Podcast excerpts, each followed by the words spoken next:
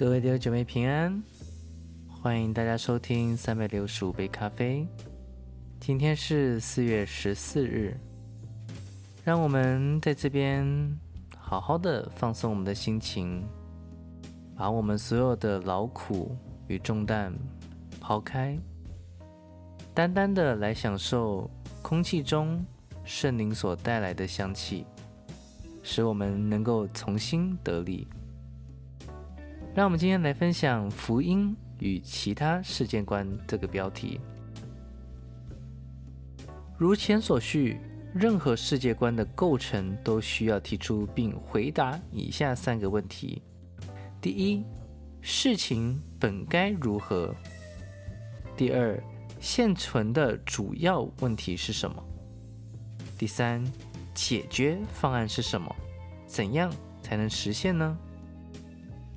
史蒂文森《论人性》那本书将基督教列为各种理论之一，但他指出了基督教与其他理论的不同之处。他写道：“如果上帝造人是为了与人类建立团契相交的关系，如果人类的悖逆破坏了与上帝的关系，那么只有上帝可以饶恕人并恢复这种关系。”也就是说，圣经的世界观从根本上将自然、问题和人类的救赎理解为一种关系。我们被造是为了与上帝建立关系，我们因得罪上帝而失去了这种关系。通过上帝的救赎与恩典，我们得以与上帝和好。柏拉图、马克思、费洛伊德。将被造世界的一部分视为主要问题所在，另一部分视为主要解决方案。在他们各自的故事中，主角和反面角色都由有有限知识扮演。因此，马克思主义认为我们的问题源于贪婪的资本家不愿与人们分享经济产品。相应的解决之道是建立一个集权国家。费洛伊德则认为，我们的问题源自于压抑在内心深处对快乐的渴望。恶人的角色由社会中压抑人性的道德守门人扮演。比如，教会解决之道是完全的个人解放。还有很多人对世界观或多或少受到希腊人和柏拉图的影响。他们相信这个世界的问题源自那些不守律法、自私自利的人。他们不遵守传统道德观，毫无责任感。解决之道是重振社会中的宗教、道德和美德。再来思考基督教的独特性。唯有基督教世界观将世界的问题归结于罪本身，我们与上帝的关系破裂，而非世界的某一部分或某一特定族群。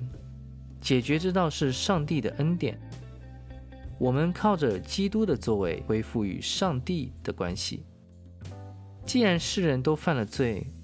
我们就不能简单的将世界区分为英雄与坏蛋，否则我们将会属于前者，也属于后者。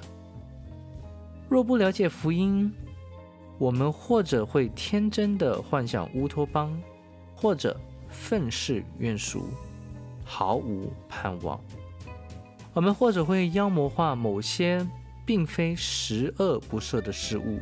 来解释不堪的现实，又或者神化某些并不完美的事物，幻想其带领我们走出困境。这就是除基督教以外的其他世界观的终极逻辑。基督教的故事情节完美的赋予了事物意义，甚至有助于我们理解其他世界观讲述的故事中所蕴含的真理。福音讲述的是一个真实的故事：上帝创造的完美世界被罪恶侵蚀了。上帝借着耶稣基督将其救赎，自己付上了极重的代价。有一天他会再来，更新一切被造之物，结束一切痛苦和死亡，恢复世上绝对的和平、公义和喜乐，直到永远。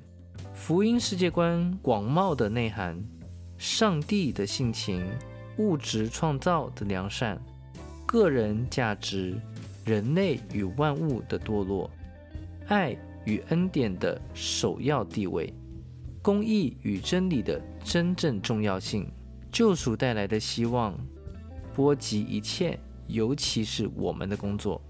举例来说，我的朋友。比尔·霍尔兹刚参加工作时是一名学校行政管理人员。福音故事：这个世界本应如此。出了什么问题？对未来的憧憬和希望，使他意识到要为内城贫民窟教育提供更好的远景。所有个人生活中破碎的故事、家庭的问题、失眠和营养不足。街头帮派和室内毒品都加剧了校园里叛逆和无药可救的境况。许多孩子对待学校的态度是：“哎，何必多此一举？”比尔想将福音故事的希望融入工作当中。今天的城市教育环绕应当怎样教育？教育存在的主要问题和亟待改进之处，存在许多争论。而这些争论背景是不同的故事线索。事实上，教育本身被视为贫困和体制性不公等社会顽疾的救星。在尝试不同教育策略的过程中，学生是长期分析与研究的课题。比尔发现福音帮助他全面了解了学校面临的问题，也带给他解决问题的希望。他努力应用教育领域中的优秀实践经验，来避免其偶像化。比尔用整体性的策略，用福音来塑造校园文化。二零零四年，他在丹佛市创造了一所公立特许高中，服务不同的学生族群。他逐个年级的树立起共同责任、共享成功的校园文化。每天清晨，学生和老师齐聚一堂开早会，大家一起为那些实践学校价值、有服务精神的师生颁送每周一次的奖励，并进行表扬，同时分享他们中间充满正能量的故事。对于违规的行为，也有相应的处罚。为了帮助违规学生改正错误，要求他们公开道歉。大家相互监督，彼此帮助，以更好地实践学校的核心价值。无论老师或学生迟到，都要向其余师生致歉。比尔意识到学生天生中有被了解和承担责任的需要，他营造出良好的氛围，任何人都不至于掉队。尽管优秀教师的作用十分关键。比尔将学校的成功归结为校园文化和其共同且独特的目标，确保学校每一位高中生都可以被四年制大学录取。今天，这所学校已经发展为六所学校组成的联盟，遍布丹佛全市，且都是当地顶尖的学校。好啦，各位弟兄姐妹，让我们透过今天的咖啡。希望大家能体会到福音的广袤和神爱我们的心。他想和你和我建立一个关系，让我们可以从我们的日常工作和生活中看到他的美好与丰盛。